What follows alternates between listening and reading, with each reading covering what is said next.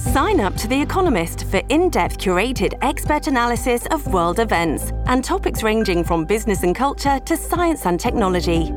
You'll get the weekly digital edition, online only articles, curated newsletters on politics, the markets, science, culture, and China, and full access to The Economist Podcast Plus. The Economist is independent journalism for independent thinking. Go to economist.com and get your first month free. 現場に今朝の担当は西村篠さんですお。はようございおはようますございます。春のこの時期季節の変わり目で寒暖差環境の変化などで自律神経が乱れやすくなって睡眠に悩む人が増えると言われています街の皆さんに睡眠の悩みについて聞いてみました眠りが浅くなっちゃってお手洗いも近くなっちゃってその度に起きるから毎日睡眠不足のような気がしてます。1回か2回起きるようになってしまってとってもなんか疲れちゃいます。全然寝つけない時とかありますね。気づいたら夜中3時とかなってたりするからまあ3時間とかは全然眠れない時は眠れないですね。辛いです。あーもうあと何時間しか寝れないなとか仕事とかだと、うんありますね。季節的で花粉でね鼻が詰まるんで寝にくいというか酸素が来ないんで毎日夢を見るんですね。みんなそんなに夢見ないっていうからあれあんまり寝れてないのかなって。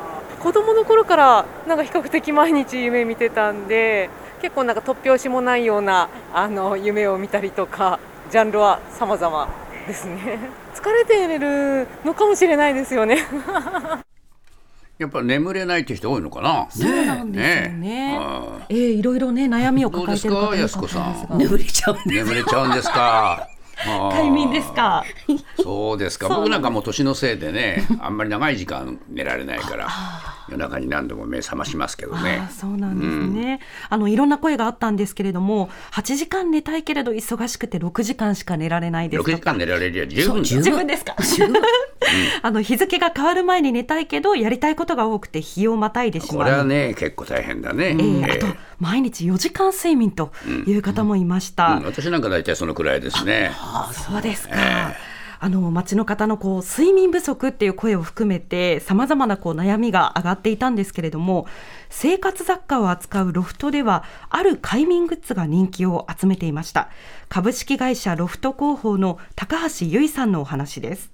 耳系のアイテムは快眠グッズのカテゴリーの中でも上位を占めるほど売れております。一番売れているのがホットイヤリング耳に貼るカイロのようなものなんですけれども耳たぶのところに、えつけていただくと耳たぶがじんわり暖かくなるという商品になります。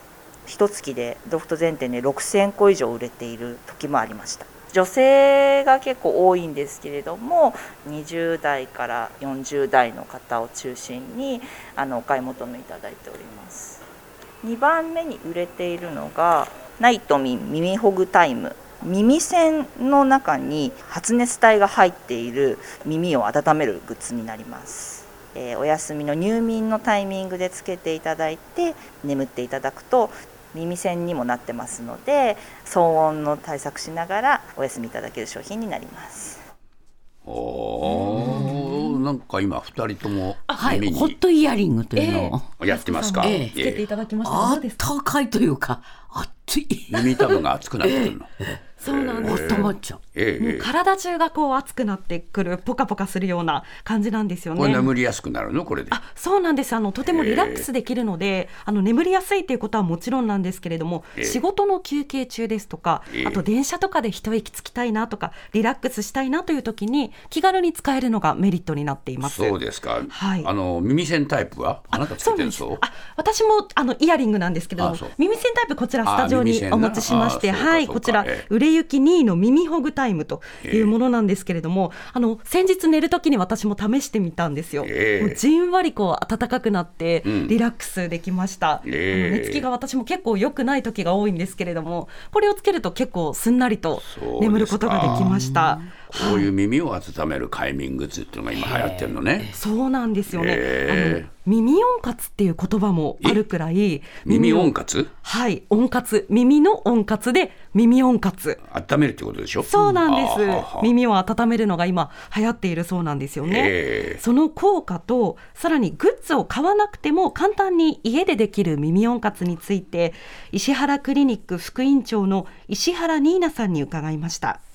耳にはツボがたくさんあるので、そこを温めてあげることで、内臓がよく働いてくれたりとか、リラックス効果があって、いい睡眠が取れたりとか、えー健康面にもこう直結するので、耳温活っていうのはそういう健康になるための方法の一つかなと思います。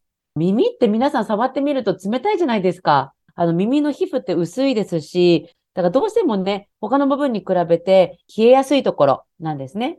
耳の中の内耳の血流が良くなると、めまいとか耳鳴りのね、予防改善にもつながるし、耳って脳に近いところですから、脳の血流も良くなることで、認知症の予防にもつながっていくということが言えると思いますね。で、耳をあのいろんな方向にこうちょっと引っ張ってあげる。耳全体をこう回す。それを一日何回かやるだけでも耳の血流が良くなるので、自分でできる簡単なやり方がマッサージかなと思いますね。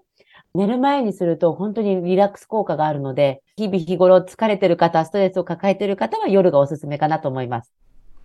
お耳のおーええ。このお耳たぶを引っ張るわけね。そうなんです。ん。簡単にこう休憩中とかに引っ張ったり回したりするのがすごくおすすめということなんですよね。えで、その他ホットタオルで耳を温めたりとか、うん。あと使い捨て回路で手を温めて、その手をこう耳に当ててあげる。そういった方法もおすすめだと話していました。そうですか。耳の血流を良くするってことだな。そうですえーえーなんだって？認知症にもいいんですか？そうなんですよ。脳そもね。うですか近いのでということです。これ考えなきゃ